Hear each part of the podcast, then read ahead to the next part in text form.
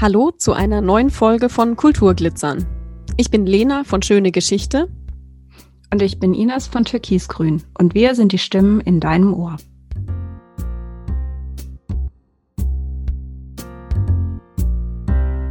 Herzlich willkommen, liebe Sarah, liebe Angelika. Möchtet ihr euch selbst einmal kurz vorstellen? Ja, also dann beginne ich. Mein Name ist Angelika Braumann. Ich bin im Kulturamt als wissenschaftliche Mitarbeiterin angestellt und bin dort für den Bereich kulturelle Bildung verantwortlich. Ja, hallo erstmal. Vielen Dank, dass wir hier sein dürfen. Ich freue mich total. Ich bin nämlich mega Podcast-Fan. Also nicht nur von eurem, sondern so ganz allgemein. Ich brauche das mittlerweile zum Einschlafen und zum Aufwachen. Und mein Name ist Sarah Müssig und ich leite das Kulturamt der Stadt Konstanz. Ich muss diese nächste Frage stellen. Seid ihr denn echte Konstanzerinnen? Ich fange mal an. Also ich sage schon mal Konstanz, obwohl ich keine echte Konstanzerin bin. Ich habe das auch lange Jahre verdrängt, dass man das so ausspricht, aber mittlerweile bin ich davon überzeugt, es ist Konstanz. Ja, nein, bin ich nicht. Ich bin in der Pfalz geboren und bin dann mit fünf Jahren auf die Schwäbische Alb verzogen worden, sage ich immer. War dann auch total froh, dass ich da mit 19 zum Studieren wieder weg konnte. Und ja, bin seitdem in Konstanz. Ich habe in Konstanz studiert und bin hier hängen geblieben. Und das ist jetzt meine Wahlheimat. Ja, also ich bin tatsächlich auch keine echte Konstanzerin. Ich bin auch ganz woanders geboren worden und bin, als ich neun Jahre alt war, auf die andere Seeseite gekommen. Aber ich habe mein Abitur in Radolfzell gemacht und war schon als Jugendliche ganz viel in Konstanz und habe dort auch Freunde gehabt. Und dann hat es mich aber tatsächlich mal ein paar Jahre weg vom See gezogen. Ich war sechs Jahre zum Studium in Passau und in Stockholm und bin dann wieder zurück an den See gekommen und bin jetzt aber auch seit mehr als 20 Jahren hier in Konstanz zu Hause. Wollt ihr mal erzählen, was eigentlich ein Kulturamt macht und was die Aufgaben sowohl von einem Kulturamt sind als auch dann jeweils von euren Aufgabenbereichen? Okay, ich fange mal an. Angelika, äh, ergänze mich einfach. Ruf rein. Ja, gerne. Es ist ein sehr vielfältiger Bereich. Deswegen, das könnte jetzt lange dauern. Ich versuche es ganz komprimiert zu halten und verweise noch auf unsere Homepage. Vielleicht mache ich das so. Also das Kulturamt in der Stadt ist neben den Museen, dem Stadttheater, der Philharmonie und der Bibliothek eine der Kultureinrichtungen der Stadt. Und wir sind, sagen wir auch, am nächsten mit die Kulturverwaltung. Also bei uns liegen sehr viele Fördertöpfe, Fördermittel für die freie Kulturszene, für Einzelkünstler aller Sparten, für die soziokulturellen Zentren. Wir verwalten und bespielen aber auch selbst das Kulturzentrum am Münster, das schöne Rote Haus gegenüber vom Münster. Manche denken, es ist nur die Stadtbibliothek, aber da ist noch sehr viel mehr drin. Wir machen aber auch die ganzen politischen Anfragen, die im Bereich der Kultur an die Stadt herangetragen werden. Wir gestalten aber natürlich auch die Kulturlandschaft, indem wir auch selbst Kultur politisch arbeiten, eben die Themen, die aktuell wichtig sind oder auch die Räume, die von den anderen Einrichtungen erstmal nicht benannt werden, weil sie in ihren Institutionen arbeiten, die versuchen wir aufzugreifen und dann eben auch in den Gemeinderat zu bringen. Meistens geht es dann auch um Geld. Wir veranstalten eben selbst, wir vernetzen, wir kooperieren und wir beraten auch sehr viel. Das heißt, wir sind irgendwie so ein ja, wie so ein großes Netz, wo ganz vieles zusammenkommt. Und es macht unglaublich Spaß, weil wir das Glück haben, mit allen Sparten arbeiten zu dürfen. Jetzt habe ich einen Teil vergessen, den überlasse ich jetzt der Angelika. ja, aber vielleicht kann man auch noch mal vorausschicken, dass ja kein Kulturamt wie das andere ist. Also es gibt keine festgeschriebenen Aufgaben und in jeder Stadt hat das Kulturamt auch unterschiedliche Aufgaben, agiert unter Umständen auch in einer anderen Struktur. Wir sind eben Teil der Stadtverwaltung und in, in anderen Städten kann das ganz anders organisiert sein auch. Deswegen ist das alles immer sehr schwierig vergleichbar und auch ganz spannend. Und jede Stadt findet da, glaube ich, die für sich bestmögliche Form, die Aufgaben zu bewältigen, denke ich mal. Was Sarah jetzt nicht erwähnt hat, ist tatsächlich, glaube ich, der Bereich der kulturellen Bildung der noch gar nicht so lange beim Kulturamt liegt, erst seit 2017 bzw. 2018 und der auch in seinen Aufgaben nicht festgeschrieben oder definiert ist. Das heißt, wir hatten da auch die Möglichkeit, diesen Bereich der kulturellen Bildung auf unsere eigene Art und Weise zu gestalten und mit Inhalt und Leben zu füllen. Und das ist auch eine sehr spannende Aufgabe gewesen und ist es auch immer noch. Genau, ich weiß gar nicht, Sarah, hast du jetzt den Turm zur Katz erwähnt? Nein, ich, hab's, ich, ich hätte es jetzt. Mach du noch. Das ist okay. ganz, ganz wichtig. Ja. Genau. Seit ein paar Jahren bespielen wir auch den Turm zur Katz im Kulturzentrum am Münster. Ein ganz toller historischer Ort, der jetzt mit zeitgenössischer Kunst und Ausstellungskultur, also zeitgenössischer Ausstellungskultur, gefüllt wird. Und auch dort werden pro Jahr drei bis vier Ausstellungen gezeigt, oft mit Kooperationspartnern von der Uni, von der HTWG, mit ganz vielen unterschiedlichen Inhalten. Inhalten, mit einem Vermittlungsprogramm. Und da passiert auch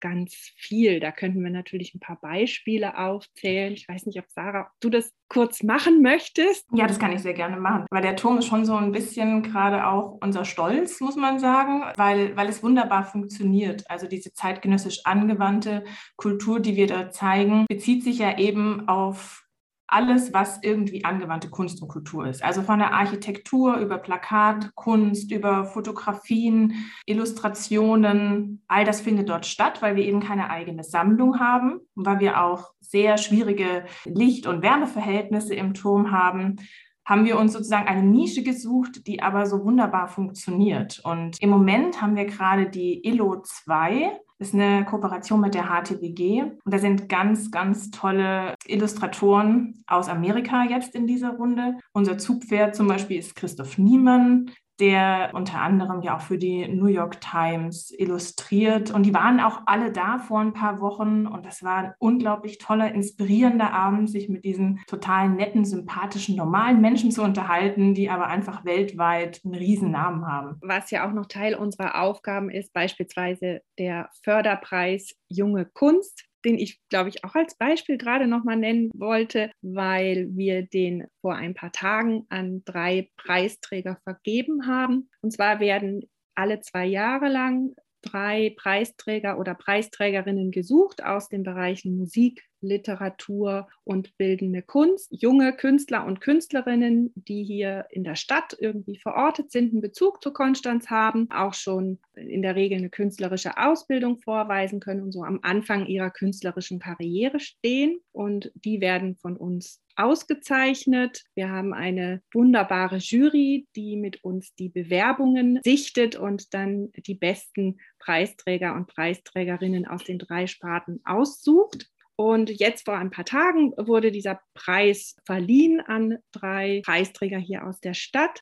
Kann die auch gleich mal nennen. Das sind Thomas Bissinger für den Bereich Literatur, Georg Michael Grau für den Bereich Musik und Leon Kasparek für den Bereich Bildende Kunst. Und wir begleiten die über diese Preisverleihung hinaus auch noch mal zwei Jahre lang ganz intensiv. Das heißt, wir unterstützen Projekte und finanzieren alles, was sie auf dem Weg in die künstlerische Laufbahn einfach nochmal unterstützen könnte. Und das ist eigentlich auch eine ganz schöne Aufgabe und funktioniert auch ganz gut. Dieser Förderpreis wird schon seit über 30 Jahren tatsächlich verliehen.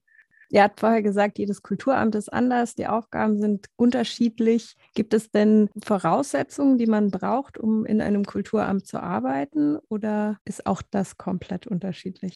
Also das ist definitiv komplett unterschiedlich. Also natürlich, wie das immer so ist, es gibt dann für gewisse Funktionen gewisse Kriterien, also dann ein Hochschulstudium oder was Vergleichbares in, in, diese Richtung. Aber wenn man jetzt unser Team anschaut, ist es unglaublich vielfältig. Also wir haben Verwaltungswissenschaftler, wir haben Kulturmanager, Geisteswissenschaftler, da ist alles dabei in allen Disziplinen. Natürlich aber auch Berufe im Ausbildungsbereich, Verwaltung oder eine kaufmännische Ausbildung. Und was uns aber alle eint, und das ist, glaube ich, die Grundvoraussetzung neben eben erstmal diesen Kriterien, die man halt erfüllen muss, dass man Lust an der Materie Kultur hat. Das ist das Aller, Allerwichtigste. Und äh, was mir auch immer wieder auffällt, man braucht auch Interesse an Menschen. Also wer nicht gerne andere Menschen kennenlernt und Lust hat auf Neues, dem fällt es wahrscheinlich schwer, weil wir doch mit so, also ich glaube, das Haupt, unsere Hauptaufgabe ist auch mit Menschen zu sprechen und zuzuhören und aufzunehmen und auch ganz, ganz oft Neues zu lernen und das dann einfach auch versuchen in, in diese Prozesse, in diese Verwaltungsprozesse überzuführen also eine gewisse Kreativität braucht man natürlich dann auch noch. Aber ich glaube, positives menschliches Interesse und die Lust an Kunst und Kultur, das sind auf jeden Fall mal so die Soft Skills, die man definitiv braucht. Ich würde es vielleicht noch ein bisschen ergänzen. Also ich stehe da voll dahinter. Und ich würde aber auch noch sagen, weil wir so vielfältige Aufgaben haben, die so unterschiedlich sind, eben von der Verwaltung bis hin zu Steuerung oder auch zur Initiierung von kreativen Prozessen, braucht man, glaube ich, auch ein hohes Maß an Flexibilität, auch an, weil man sich permanent wieder auf neue Aufgaben vorbereiten muss und das zum Teil einfach im Fünf-Minuten-Takt. Also das ist manchmal eine besondere Herausforderung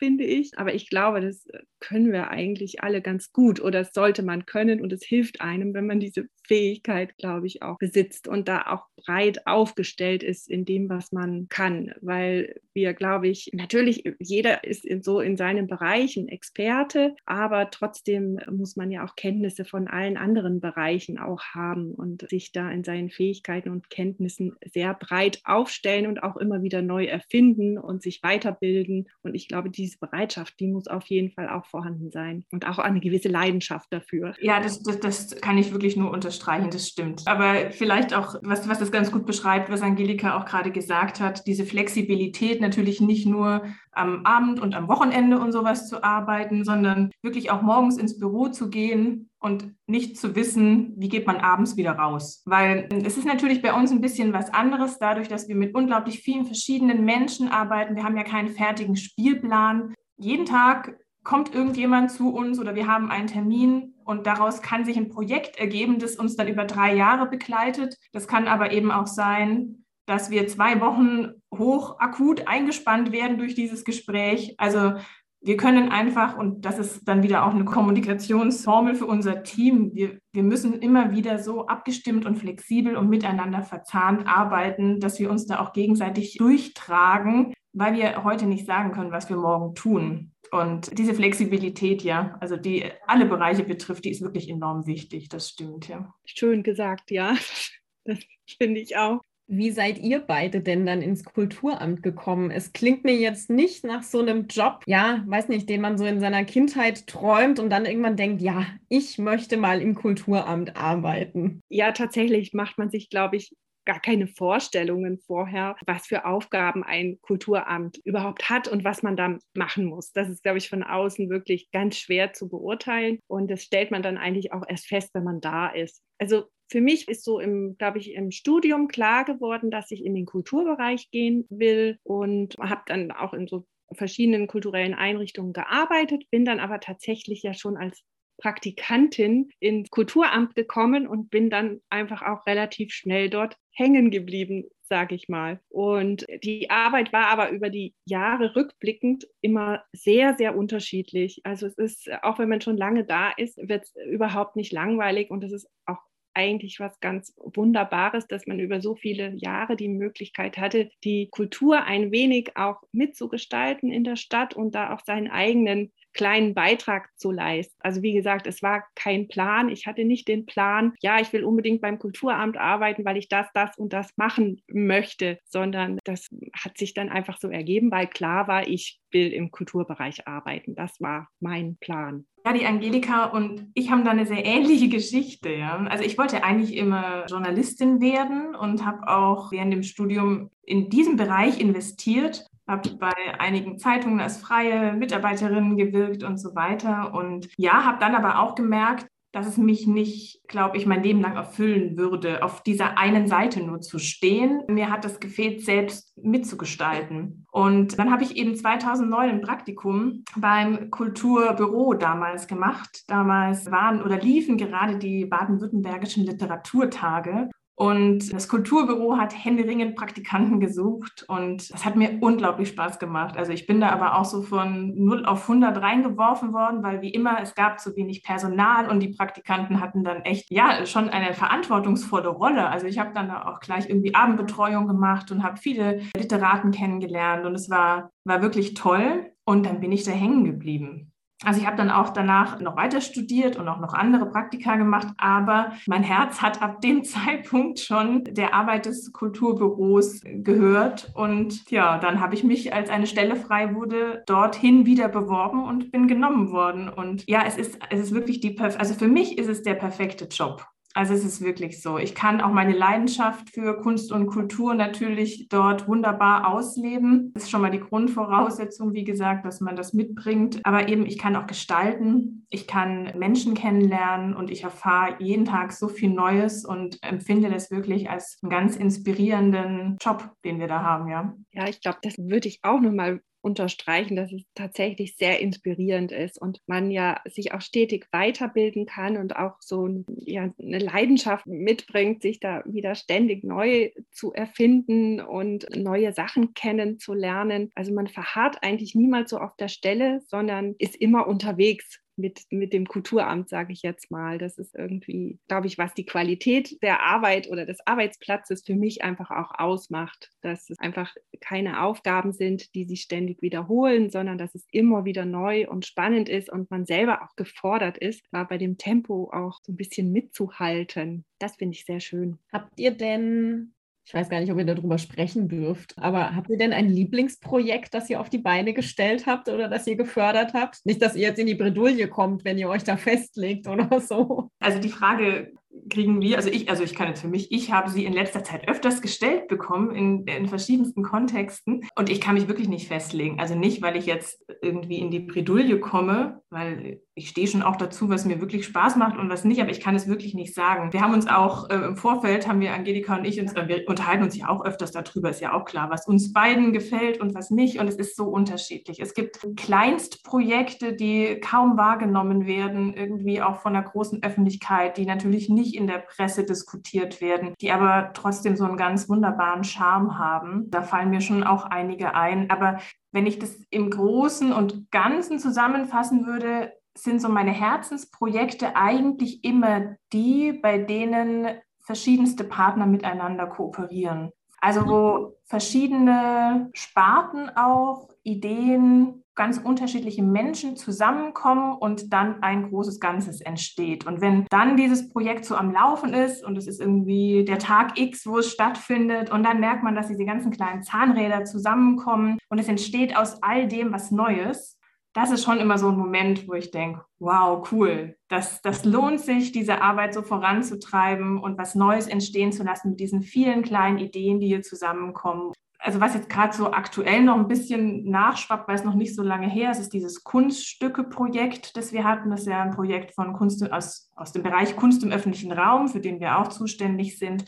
Es hat sich jetzt zwar sehr lange gezogen, weil es eigentlich vor zwei Jahren schon abgespielt worden wäre, aber durch Corona haben wir das jetzt erst gemacht und das ist vielleicht so ein Beispielprojekt. Also da haben wir auf der einen Seite die Kunstwerke im öffentlichen Raum. Das ist generell so ein Thema, das mir persönlich sehr am Herzen liegt. Also diese Vermittlung in die Gesellschaft hinein. Dann haben wir diese Kunststücke ja zum Sprechen gebracht und haben ganz unterschiedliche Menschen, also bekannte Bürgerinnen und Bürger, aber auch ja, junge Künstlerinnen gefragt, ob sie diesen Kunststücken eine Geschichte erzählen oder erzählen lassen. Musiker waren dabei, Literaten und so weiter. Und deswegen, da haben wir ganz verschiedene Genres, die dann zusammenkommen und durch diese meistens steinernen Figuren zum Schluss sprechen. Und das war auch dann wirklich ein, ein schöner Abend ähm, an dieser Vernissage, dass das alles zusammenkam, dass wir ein interessiertes Publikum gefunden haben, die das auch alle toll fanden. Und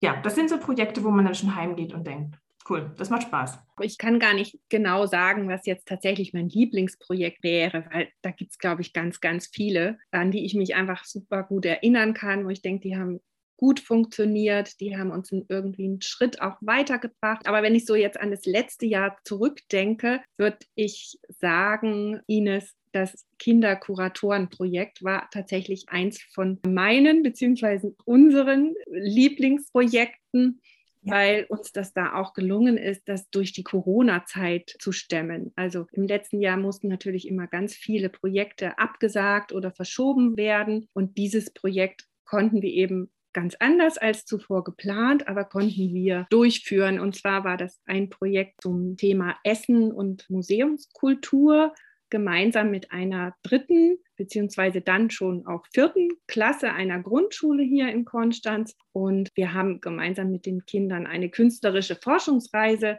durch das Thema Essen und Museum gemacht und haben dann gemeinsam mit den Kindern eine Ausstellung konzipiert. Und wir hatten damit ganz gut angefangen mit ein paar Workshops. Und Ines war da ja auch sehr involviert. Das war ein gemeinsames Projekt von ihr und mir was über die Stiftung Kinderland auch gefördert wurde. Und dann kam eben der erste Lockdown und das Projekt wurde erstmal auf Eis gelegt, verschoben, wieder begonnen, dann wieder mit dem zweiten Lockdown auf Eis gelegt. Und ich weiß nicht genau wie, aber es ist uns gelungen, das auf digitaler Ebene tatsächlich mit der Klasse umzusetzen und dann auch eine Ausstellung zu konzipieren. Und ich glaube, weil es so, so schwierig oder so herausfordernd war und weil es eigentlich auch das Projekt war, was wir trotz Corona umsetzen konnten, würde ich das jetzt zu meinen Lieblingsprojekten tatsächlich zählen.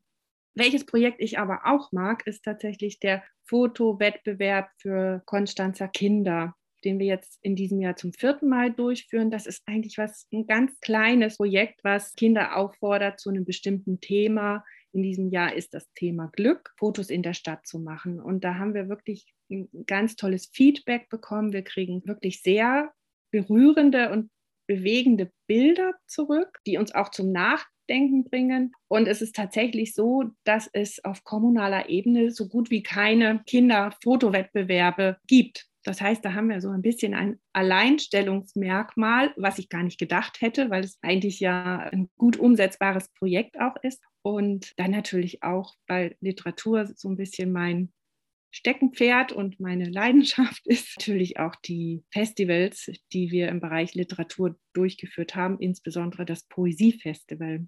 Was es jetzt leider nicht mehr gibt, aber trotzdem würde ich das auch als eines meiner Lieblingsprojekte bezeichnen. Ihr habt jetzt gerade Corona schon so ein bisschen einfließen lassen und das betrifft uns ja immer noch alle und vor allem auch den Kulturbereich. Wie hat sich denn eure Arbeit durch Corona verändert? Ja, also da, da, denke ich ganz viel drüber nach, weil auf der einen Seite hat es sich komplett verändert. Also die Arbeit in den letzten anderthalb Jahren war natürlich eine ganz andere als vorher, weil jetzt sehr viele Kollegen und Kolleginnen im Homeoffice gearbeitet haben, die Veranstaltungen nicht stattfinden konnten zum großen Teil und wir dann Beratung gemacht haben, die Sicherstellung der Fördergelder, also alles Dinge, die damit zusammenhingen mit der Verschiebung oder mit den Absagen von Veranstaltungen. Gleichwohl hat es dann so ein paar Dinge sind da aufgeploppt wie Digitalisierung, Digitalität, was macht das mit uns? Wir haben auch, glaube ich, die Möglichkeit genutzt, uns in diesen Bereichen auch weiterzubilden. Also im Bereich Digitalisierung haben verschiedene Tools und Methoden kennengelernt und können davon, glaube ich, heute sehr profitieren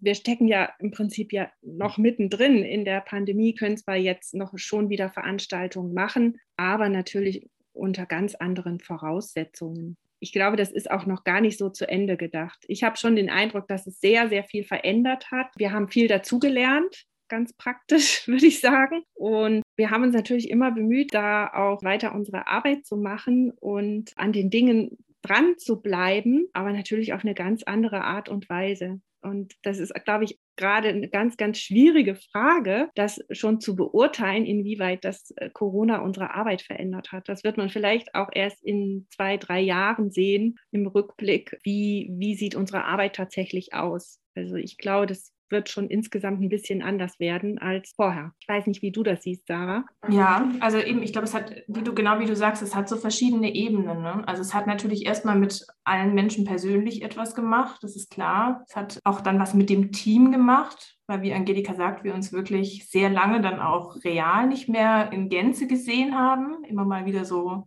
Teilmitglieder des Teams, aber wir hatten wirklich, glaube ich, ein Jahr lang keinen Teamschurfix mehr. Also ich fand das zum einen toll. Wir haben wirklich digital sehr gut miteinander gearbeitet. Wir waren füreinander immer erreichbar. Wir haben ganz normal jeden Tag miteinander per Mail und Telefon kommuniziert. Dennoch merke ich jetzt, dass da im kulturellen Bereich oder wie notwendig es ist, im kulturellen, kreativen Bereich miteinander den direkten Austausch zu haben. Also es ist gut, dass es jetzt sowas gibt wie Zoom und Teams und all das, dass man sich wenigstens sieht. Dennoch braucht es eben auch eine gewisse Diskussionskultur. Und die, finde ich, sind durch diese Medien nur bedingt möglich. Ich finde, man muss Zeit und Raum haben, miteinander, also positiv in eine Auseinandersetzung zu gehen. Man muss auch Themen unterschiedlich und differenziert betrachten und das funktioniert mit dem nacheinander zivilisierten Sprechen in Teams nicht so gut. Ich glaube, es, es fehlt einfach dieses direkte Gefühl, was denkt und signalisiert mir jetzt auch der andere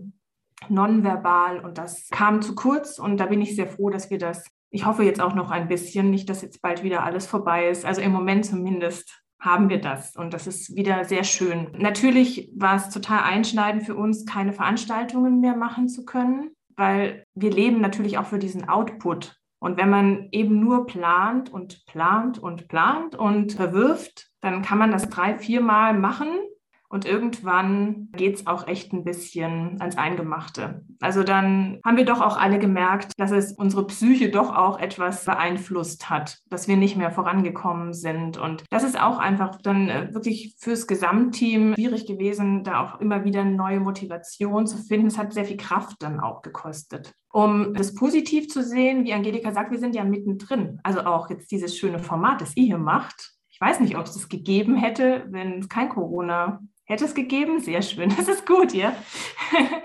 ja, aber es ist natürlich etwas, was genau jetzt auch so in vielerlei Hinsicht entstanden ist, diese digitalen Formate. Und wir haben jetzt ja gerade oder spielen jetzt ja den Kulturfonds ab, den wir Anfang, Anfang diesen Jahres vergeben haben und haben jetzt eben noch so ein paar digitale Projekte, die sich jetzt dann irgendwie auch ganz merkwürdig zum Teil dann doch auch eine Öffentlichkeit präsentieren. So war es dann zum Teil gar nicht gedacht, aber dann kommt jetzt eben auch diese Corona-Zeit prallt mit der aktuellen Situation wieder zusammen und da hat sich ganz, ganz viel getan. Das finde ich auch schön. Ich gehe auch fest davon aus, dass das nicht alles wieder verschwindet. Aber im Moment merken wir doch auch, dass die reale Begegnung das ist, wonach sich doch alle sehnen. Ich bin jetzt mal gespannt, was Corona, aber das ist was, was man wirklich mittelfristig sehen wird, auch mit unserem Publikum gemacht hat. Da merken wir natürlich schon einen Unterschied. Ich muss sagen, für unsere Bereiche, zum Beispiel den Turm zur Katz oder auch die Veranstaltung im Kulturzentrum, haben wir nicht so große Besucherrückgänge. Also unsere Beobachtung bisher sind, dass wir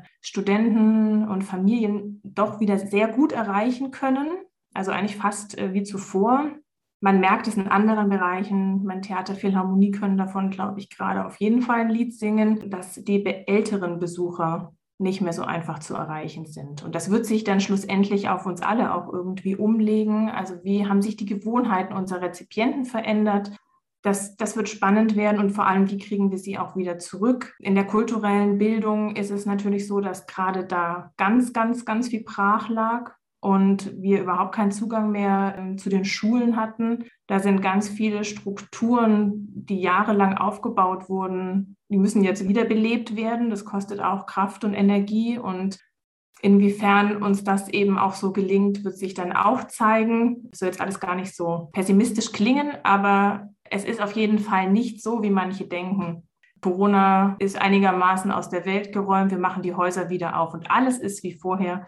Äh, dem ist nicht so. Also wir merken schon, es hat sich etwas verändert mit der Welt, ja. Vielleicht kann ich es auch nochmal am Beispiel der Kulturtafel sagen. Die Kulturtafel vermittelt nach dem bekannten Tafelprinzip der Tafelläden Kulturkarten, Eintrittskarten kostenlos an Menschen mit geringem Einkommen. Das konnte eben in den letzten anderthalb Jahren nicht geschehen, weil es keine Veranstaltung gab oder nur ganz, ganz wenig. Und im Prinzip ist es tatsächlich so, die Kulturtafel gibt es jetzt seit fünf Jahren bei uns und man kann tatsächlich, würde ich mal sagen, bei Null anfangen. Man muss die Gäste wieder neu gewinnen, man muss wieder die Veranstalter neu gewinnen und sie dazu bewegen, Karten zu spenden. Man muss die Strukturen im Prinzip wieder ganz neu aufbauen. Und das ist dann schon auch nochmal eine besondere Herausforderung. Das wird auch irgendwann wieder gelingen. Ich denke, da bin ich mir ziemlich sicher, dass es dann auch wieder so sein wird wie, wie zuvor. Einfach, dass Kulturkarten an Menschen mit geringem Einkommen vermittelt werden. Aber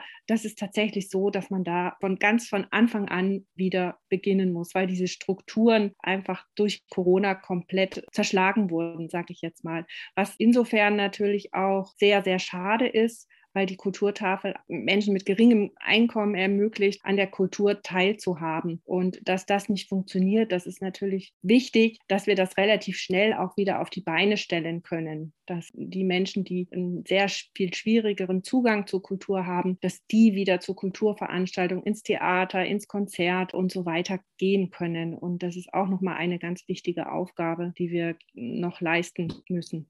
Ihr habt ja gerade schon erzählt, dass Förderungen ein großer Teil eurer Arbeit sind. Welche Projekte fördert ihr denn, beziehungsweise welche Projekte fördert ihr nicht oder dürft ihr auch gar nicht fördern?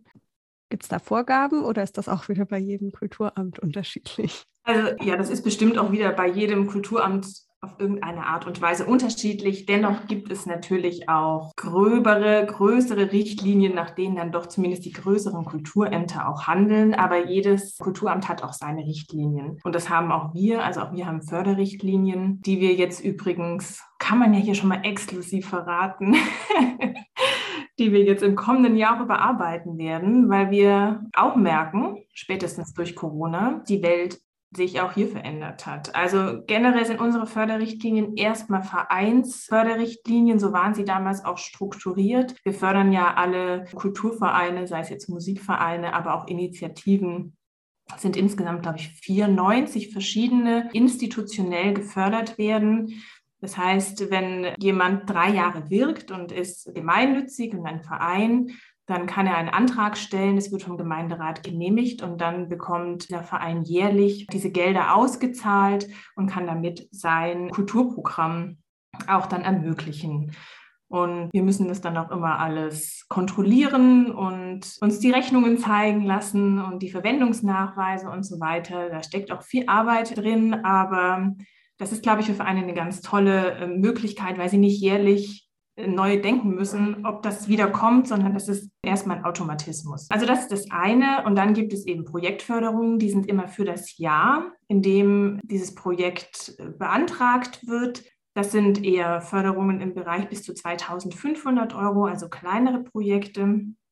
Dann haben wir den Kulturfonds, kann man jetzt auch gerade nochmal aufrufen, weil da ist nämlich Bewerbungsschluss bis zum 1.12. dieses Jahres für die Projekte N22. Bei dem Kulturfonds ist es so, dass dort mindestens 50.000 Euro jährlich im Topf sind, plus die Mittel, die entweder nicht abgerufen wurden oder die zurückgeflossen sind. Also wir hatten auch schon mal Jahre, wo dann fast bis 80.000 Euro drin sind. Aber diese 50.000, das ist immer der Bodensatz, das ist mindestens drin. Und hier ist es so, dass es einen Tag gibt, der in diesem, also 22, der 25. Januar. Da dürfen dann alle, die einen Antrag gestellt haben, sich der Jury stellen. Und die Jury besteht aus Mitgliedern des Kulturausschusses, Bürgermeister Dr. Osner ist dabei, jemand aus der freien Szene, vom Theater und das Kulturamt macht es eben federführend und führt die Sitzung. Und an dem Tag werden eben diese Mittel auch schon vergeben. Und hier gibt es erstmal keine Obergrenze. Also es könnte oder es obliegt der Jury. Sie könnte auch sagen, sie fördert ein Projekt mit 30.000 Euro, wenn sie das möchte.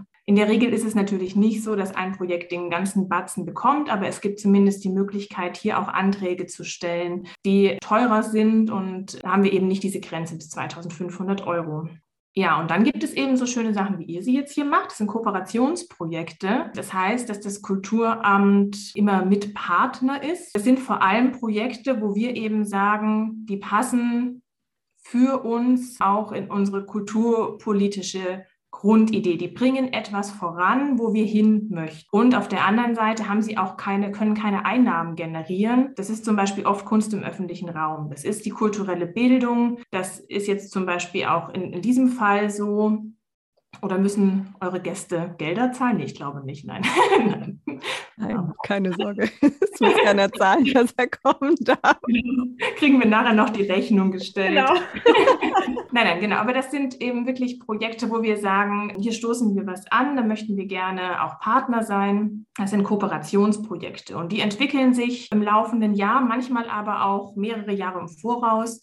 Und deswegen, also wir haben diverse Töpfe, aus denen wir Gelder nehmen können. Vielleicht nochmal, um den Corona-Hinweis zu geben. Auch wir mussten jetzt sparen. Wir haben jetzt 10 Prozent weniger in den letzten zwei Jahren. Wir mussten natürlich auch zum Teil unseren Fördermitteln etwas abknapsen. Gott sei Dank nicht so viel. Also wir haben auch versucht, aus anderen Teilen, die jetzt erstmal der Kulturförderung nicht so wehtun, Gelder einzusparen in unserer eigenen Infrastruktur sozusagen. Ja, aber das sind die Möglichkeiten, die wir haben und hätten gerne mehr davon, aber deswegen, ich kann es in Summe gar nicht betiteln. Wir machen jetzt seit vier Jahren einen Jahresrückblick. Der findet sich auch auf unserer Homepage. Ich glaube, da sind oh, ich kann es wirklich nicht genau sagen, aber ich glaube, es sind 180, 190 Projekte insgesamt, die wir fördern, also durch all diese verschiedenen Förderinstrumente durch. Vielleicht kann ich noch mal ergänzen, weil das gibt es jetzt seit diesem Schuljahr, den Jugendkunstfonds den wir als Pilotprojekt für dieses und nächstes Jahr aufgelegt haben. Das heißt, da können Kinder und Jugendliche bei uns einen Antrag auf Fördergelder stellen für eigene Kunst- und Kulturprojekte und zwar ausschließlich Kinder und Jugendliche. Und wir bekommen da jetzt die ersten Anträge und sind auch gespannt, was für Ideen die Kinder und Jugendlichen haben. Die Anträge sind bei uns auch auf der Website abrufbar. Die müssen auch gar nicht perfekt ausgefüllt sein. Sache, man kommuniziert eine Idee und kommt damit zu uns und wir begleiten dann die Kinder und Jugendlichen auch in der Weiterentwicklung und Umsetzung des Projektes. Das hatten wir bisher noch nicht so angeboten. Wir wollten das gerne mal ausprobieren, ob das funktioniert, um im Bereich der kulturellen Bildung auch die Kinder und die Jugendlichen noch mehr zu motivieren, eigene Projekte umzusetzen und ihnen damit auch Wertschätzung zu vermitteln. Äh, jede Idee kann auch wichtig sein, kann Kinder und Jugendliche weiterbringen und führt uns ja auch noch mal vor Augen, was Kinder und Jugendliche gerade so bewegt.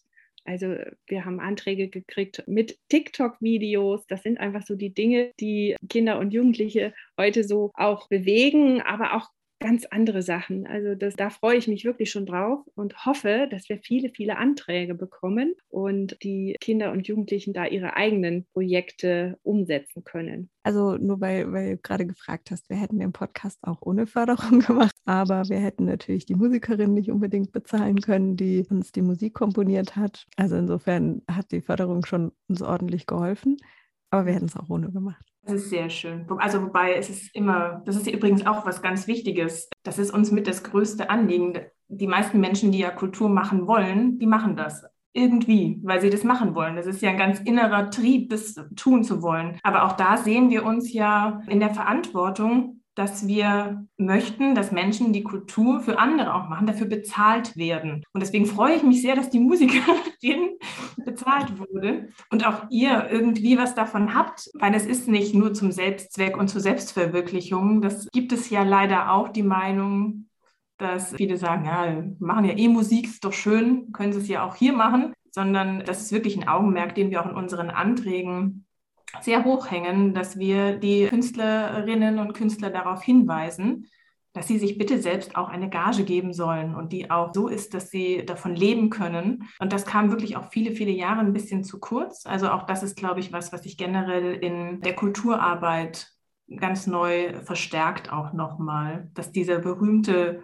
Eigenanteil, den es sonst wirklich nirgends geben würde. Kein Handwerker würde gerufen werden und man würde sagen, aber die Fahrt übernimmst du, ne? dass man darauf hinweist, dass es sowas nicht mehr benötigt, sondern dass man auch Geld dafür bekommt, wenn man Kunst und Kultur anbietet. Ja, vor allem ist egal, ob man das gerne macht oder nicht, es ist Arbeit. Das geht natürlich der Musikerin genauso. Und insofern war es uns einfach wichtig, dass sie auf jeden Fall Geld bekommt. Aber es ist schon interessant, dass man dann immer in diesen Rechtfertigungsmodus verfällt und man sagt, ja, es ist auch Arbeit und es ist eigentlich auch eben so ein bisschen absurd, wie Sarah das mit dem Handwerker schon sagte, dass man das auch immer wieder und immer noch sagen muss, weil.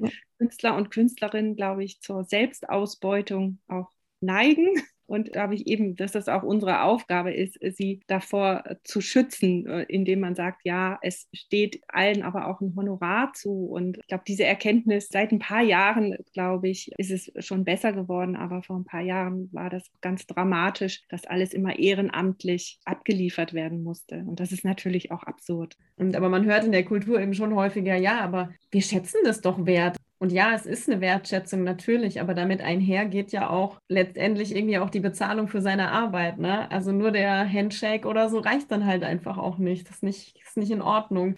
In der Regel stehen da ja auch Leben dahinter, die auch irgendwie eine Wohnung finanzieren und ihren Unterhalt und ähnliches. Mhm. Ja. Dass dir deine Arbeit Spaß macht, heißt ja nicht automatisch, dass du sie umsonst machen musst. Also. Mhm. Genau, das ist ja, das ist ja oft so dieser Trugschluss, ne? So, das macht ihr doch ganz gern. Oder es ist ja auch, auch uns in unserer Arbeit wird das ja oft so ein bisschen unterstellt, wenn, wenn wir uns abends Kulturveranstaltungen anschauen, weil wir ja dann dazu auch beigetragen haben oder sie finanziert haben und dass dann auch Kolleginnen aus anderen Bereichen vielleicht, die da vielleicht nicht so viel Verständnis für haben, dann ja auch immer sagen, ja, ist ja keine Arbeit, wenn du dann abends nochmal irgendwie zu einem Konzert gehst. Ist ja nett. Ja, es ist, ich mache es aber trotzdem, weil es meine Arbeit ist. Also dann habe ich mir eine nette Arbeit rausgesucht, das stimmt, aber zum Schluss ist es auch meine Arbeit. Und das kann man leider nicht oft genug sagen. Ich glaube, das ist noch nicht im Bewusstsein aller, aber es wird besser. Ich bin hoffnungsvoll. Auf jeden Fall. Also unsere letzten beiden Fragen sind eigentlich, die haben wir, glaube ich, wirklich jetzt in jeder Folge gestellt, weil sie uns einfach super, super, super interessieren. Ich fange mal mit dem Wunschkonzert an. Also das Wunschkonzert ist, Geld und Ressourcen spielen keine Rolle. Gibt es Ideen und Projekte, die ihr umsetzen würdet? Also entweder fürs Kulturamt oder habt ihr vielleicht auch privat in eurer eigenen künstlerischen und kulturellen Arbeit ein, ein Projekt, wo ihr sagen würdet, das würde ich sofort umsetzen, wenn Geld keine Rolle spielen würde und auch Ressourcen keine Rolle spielen würden? Hm, ich finde das eine so schöne Frage, weil, weil es mal wieder so ein bisschen äh, den Kopf aufmacht weil äh, man hat ja so viele Ressentiments die ganze Zeit in seiner Arbeit und natürlich spielt Geld immer eine große Rolle. Und das, das wegzuschieben aus dem Kopf ist schon eine ganz große Leistung. Also das sind eigentlich zwei Schichten. Ich würde ganz persönlich gern meinen eigenen Horizont, wenn Zeit und Geld keine Rolle spielen würde, damit erweitern, dass ich mir viel mehr Zeit nehme, um Kunst und Kultur aus der ganzen Welt zu erfahren und zu bereisen und mitzubekommen, weil ich glaube, man kann ja auch nur kreativ sein und geben, wenn man seinen eigenen Kopf damit füllt. Das kommt, also ich kann jetzt nur für mich sprechen, oftmals viel zu kurz, weil dafür eben das ist so das, das letzte Glied immer in der Reihe meiner Arbeit, dass ich mir selbst den Raum gebe, neue Inspirationen in meinen Kopf zu lassen. Und das würde ich mir sehr gerne gönnen, wenn Zeit und Geld keine Rolle spielen würde. Also Inspirationsreisen, ich nenne es mal so. Und jetzt äh, für die Stadt und äh, fürs Kulturamt, dann würde ich mir wirklich wünschen,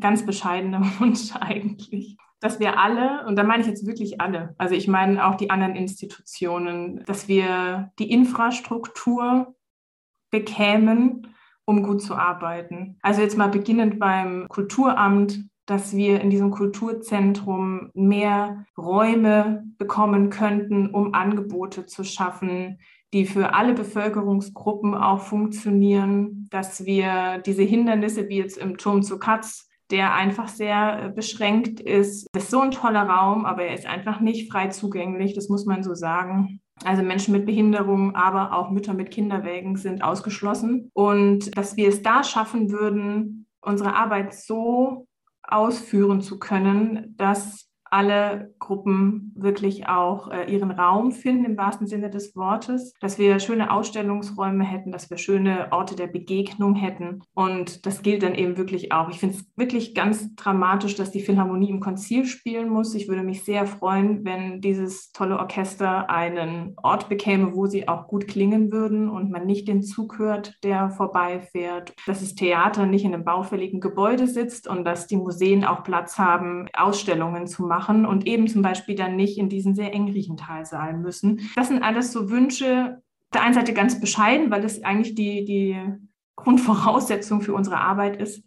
Auf der anderen Seite ist mir bewusst, dass das sehr viel kosten würde.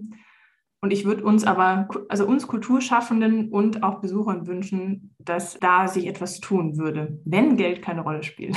ja, da kann ich eigentlich gar nichts hinzufügen. Das kann ich nur doppelt und dreifach unterstreichen, was Sarah jetzt gesagt hat. Auch eben Strukturen, Strukturen, Strukturen. Wir denken immer viel in Projekten, die auch finanzierbar sind, aber ganz wichtig sind eben Strukturen, eine stabile Infrastruktur, Rahmenbedingungen, die funktionieren und zwar über ein langen oder einen längeren Zeitraum. Das wäre schon ganz, ganz toll, wenn jetzt Zeit und vor allen Dingen auch Geld keine Rolle spielen würde. Für mich persönlich, das ist, ja, würde ich mir, glaube ich, auch mehr Zeit wünschen, weil natürlich so die eigene künstlerische Arbeit oder das, was man selber macht, natürlich viel zu kurz kommt, glaube ich, auch kommen muss, weil man sich hier im Bereich Kulturamt einfach in einer ganz anderen Rolle befindet. Aber jetzt so die letzten anderthalb Jahre war das eigentlich alles so nicht existent für mich das, glaube ich, würde ich mir einfach auch nochmal wünschen. Mehr Zeit. Es ist auch eben, was Sarah gesagt hat, fand ich sehr schön, mehr Zeit auch für Inspiration, was sich dann auch in der eigenen Arbeit dann jetzt im Kulturamt oder auch für, für eigene Sachen widerspiegelt. Wieder mehr verreisen. Ich habe immer das Gefühl, früher bin ich ganz, ganz viel gereist und jetzt geht es halt einfach gar nicht mehr. Und das fehlt einem natürlich schon.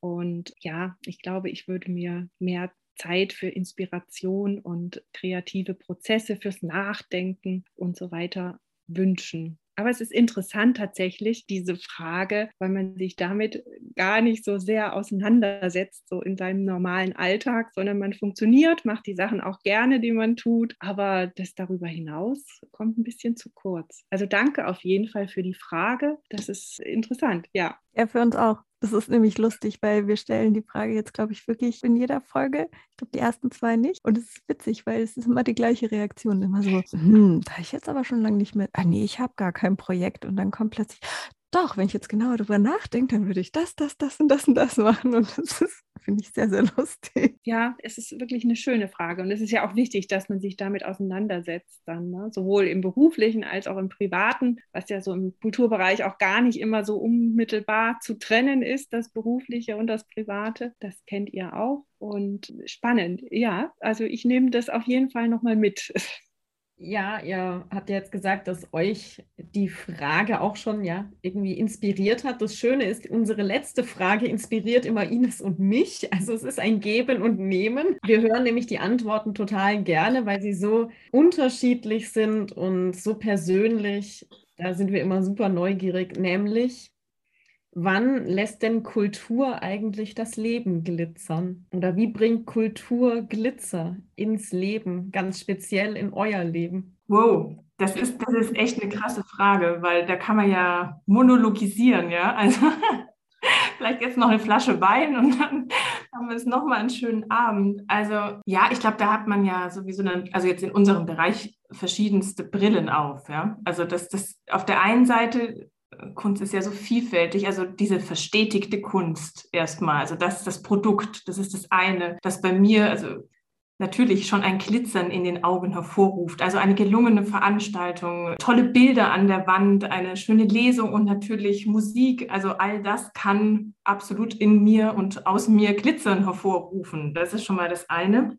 Und dann eben auf der anderen Seite, also diese verstetigte Kunst auf der einen Seite und dann aber auch Kunst, die ja aufbrechen muss. Und das finde ich eben auch was, also das ist ja immer diese, diese beiden Komponenten, die spielen ja immer zusammen, die bedingen sich auch und die brauchen sich auch. Und wenn ich merke, dass Kultur jemanden aufbricht, dass jemand durch die Erfahrung, durch diese sinnhafte Erfahrung, die er bekommt, sich etwas verändert in seinem Wesen, in seiner Art, wenn seine, seine Gedanken davon beeinflusst werden, wenn sich neue Welten auftun, wenn man aber auch ganz zum Schluss, und jetzt vielleicht ist man da in der kulturellen Bildung, obwohl nicht nur, aber wenn man merkt, dass Kunst eine Ausdrucksmöglichkeit seiner selbst wird und ist, wenn wir das schaffen, oder ich das auch für mich selbst schaffe, deswegen sind ja verschiedenste Ebenen, dann ist es ein, dieser Wow-Moment, dann ist es so dieses Glitzern. Wenn wir jemanden diese Welt eröffnen,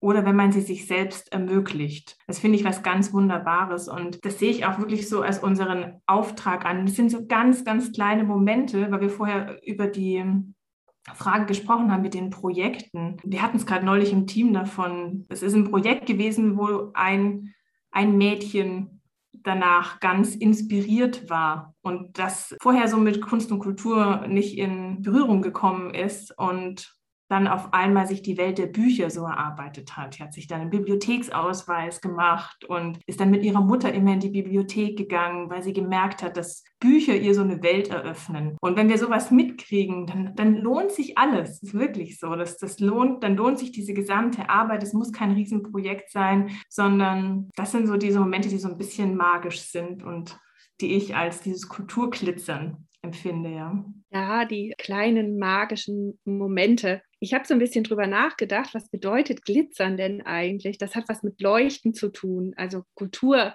leuchtet ja im besten Falle und strahlt. Und aber Glitzern ist ja kein so ein permanentes Leuchten, sondern da gibt es so kleine Zwischenräume, so kleine Einheiten, wo es dann mal dunkel ist, wo sich was verbirgt und wo man was aufspüren kann. Und ich glaube, ich finde diese Zwischenräume ganz spannend. Es geht um diese Beziehung zwischen dem Licht und dem Dunkel, was verbirgt sich dahinter. Und wenn ich zum Beispiel einen Antrag auf den Tisch kriege oder eine Idee und da ist, hat jemand was ganz Neues gemacht. Es muss, es kann was ganz Kleines sein, muss gar nichts Großartiges sein, muss auch nicht Tausende von Menschen ansprechen. Aber wenn da etwas ist und was passiert und das ist dann eben auch so ein magischer Moment, wo ich denke so, wow, das ist total toll. Da hat jemand im Verborgenen geguckt und holt was raus, holt was an die Luft, macht es sichtbar, was irgendwie im Verborgenen lag. Und das finde ich total spannend, dieses, dieses Aufspüren, dieses Entdecken, dieses so dieses Dazwischen und das nicht Greifbare. Also Kultur muss leuchten und soll ja auch leuchten. Aber dieses kleine Funkeln, was immer wieder aufploppt und dann wieder aufhört, dieses, dieses Dunkle und dann wieder das Helle, das, was sich permanent bewegt, das finde ich einfach ganz arg spannend. Und für mich gibt es immer so ein Glitzern, also wenn ich sage so ein Funkeln, wenn ich eine Idee auf den Tisch kriege, wo ich sofort sage, wow, das ist cool, das hatten wir noch nicht, das ist was, was ganz, ganz Besonderes. Und das muss, wie gesagt, kein, kein Riesending sein, sondern das kann was ganz ganz Kleines sein.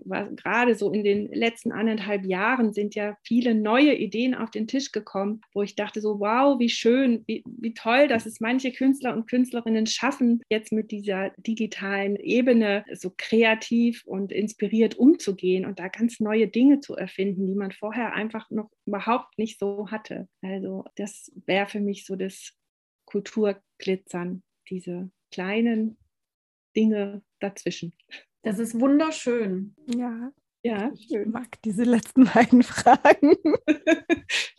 auch ganz toll. Ich habe mir ja auch eure anderen Folgen angehört und das ist auch meine, das sind meine Lieblingsfragen, muss ich gestehen. Weil man da immer, da nimmt man echt immer was mit, ne? Weil das ist so vielfältig, das ist wirklich inspirierend. Könnt ihr vielleicht mal ein Buch über das Kulturglitzern schreiben? Ja, können wir, können wir mal drüber nachdenken. Ist das überhaupt? Ihr habt jedes Mal eine neue Antwort bekommen, mhm. was mhm. es auch für euch bedeutet. Ihr habt ja, ja bisher auch, auch tatsächlich gehabt. nie eine Doppelung gehabt. Das finde ich auch total faszinierend. Ja, weil wir sind da eigentlich so ein bisschen zufällig drauf gekommen auf die Frage, weil wir hatten ja ursprünglich, so steht es nämlich, stand es auch noch im Antrag drin, geplant, den Podcast der Kultur See zu nennen. Mhm. Und dann haben wir aber festgestellt, es gibt in der Schweiz drüben einen Verein, die Kultur machen und sich Kultursee nennen. Und dann haben wir darüber nachgedacht und dann ist uns echt eine ganze Weile nichts eingefallen. Und ich war so beim Knochenwaschen und habe dann da so überlegt und dann irgendwann bin ich auf Kulturglitzern gekommen. Ich könnte Ihnen noch nicht mal sagen, warum. Und dann kam nur so eine Nachricht über Signal. Wie wäre es denn mit Kulturglitzern? warum eigentlich nicht? Oder da kam aber so, ist es zu mädchenhaft? Nee, warum? Also dann wurde erstmal noch kurz irgendwie so dieses Glitzern abge abgesteckt mit, geht es als Frau? ist okay? aber ich glaube, so sind eben auch kreative Prozesse. Also ich glaube, so funktioniert es ehrlich gesagt auch. Ja, dass man eben nicht sagt, nee, ich glaube, ah nee, da denke ich jetzt nicht drüber nach, sondern ja, man denkt darüber nach. Und dann kann man überlegen, verwirft man es, weil es aus bestimmten Gründen vielleicht einfach nicht passt oder nicht geht oder einfach gerade vielleicht nicht umsetzbar ist? Oder ist es dann eben doch das Coole, das Gute und es funktioniert und es kommt mehr daraus? Ich glaube, genau. genauso funktioniert es. Also zumindest in meinen Augen. Das ist so, das ist auch meine Herangehensweise, wenn ich irgendwas vorbereite in irgendeiner Form, sei das jetzt Workshop oder Führung oder ähnliches. Es wird erstmal in alle Richtungen gedacht und dann kann man gucken, das sortiert sich in der Regel von selbst. Ja, genau. Und es, braucht eben diesen Raum. Und das fand ich in der Corona-Zeit so schwierig. Aber es braucht auch diesen sicheren Raum, dass man sowas einfach mal auf den Tisch knallen kann. Ne? Das, irgendeiner muss ja mal anfangen. Und ich, ein kreativer Prozess beginnt vielleicht, also genauso wie du sagst. Also es beginnt einfach so mal mit so einem Wort.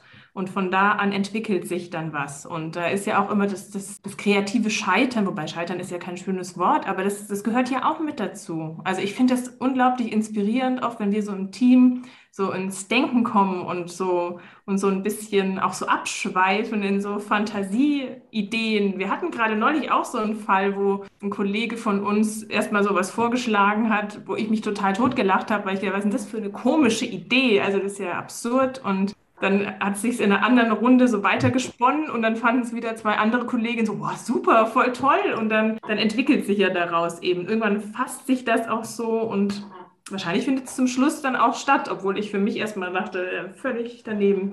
Aber das, das ist schön. Das gehört eben auch mit dazu und diesen, diesen sicheren Raum zu haben, Dinge aussprechen zu dürfen. Ich glaube, das, das ist ganz, ganz wichtig, um Kultur weiterzuentwickeln glaube, es ist auch so oft der Kontext. Das kann ja auch sein, dass es, weiß ich nicht, im März 2021 nicht gepasst hat. Aber vielleicht passt es im September 2021. Und ich finde, das ist so schön in der Kultur und in der Kreativität, dass ich das denken darf, auch wie du sagst, mit diesem gesicherten Raum. Ich glaube, es gibt Orte, an denen, wenn das mal abgeschmettert ist, dann ist eine Idee auch einfach mal abgeschmettert. Und das macht ja schon auch was mit deiner Person, mit deiner Persönlichkeit, mit deiner Idee, weil irgendwann denkt man sich halt, aber da sage ich halt vielleicht lieber nichts, denn wenn es hm, schlecht ist, ne? also weil das wird ja dann, das impliziert es ja letztendlich, es ist keine gute Idee, dann glaube ich, traut man sich irgendwann nicht mehr. Und das finde ich wirklich einen tollen Rahmen, einfach so in dieser Kreativität, dass man da einfach auch tun und sagen darf, was man möchte und man feilt und man optimiert und man guckt und irgendwann ist da so der Diamant,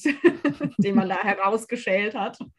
Ja, total. Ja, das stimmt, also wie du sagst, dass, dass man auch immer wieder, dass, dass nichts, was mal gesagt wurde, seine Gültigkeit in der Kunst und Kultur für alle Zeiten hat. Sondern das, das stimmt, dass man den Mut hat, auch mal wieder was rauszuholen, was man vielleicht schon selbst begraben hat.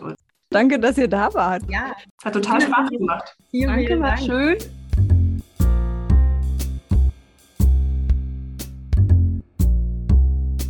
Das war's für heute von Kulturglitzern. Wir hoffen, dass wir euch mit dieser Folge ein bisschen Glitzer nach Hause bringen konnten. Dieses Kulturglitzern wurde vom Kulturamt Konstanz unterstützt.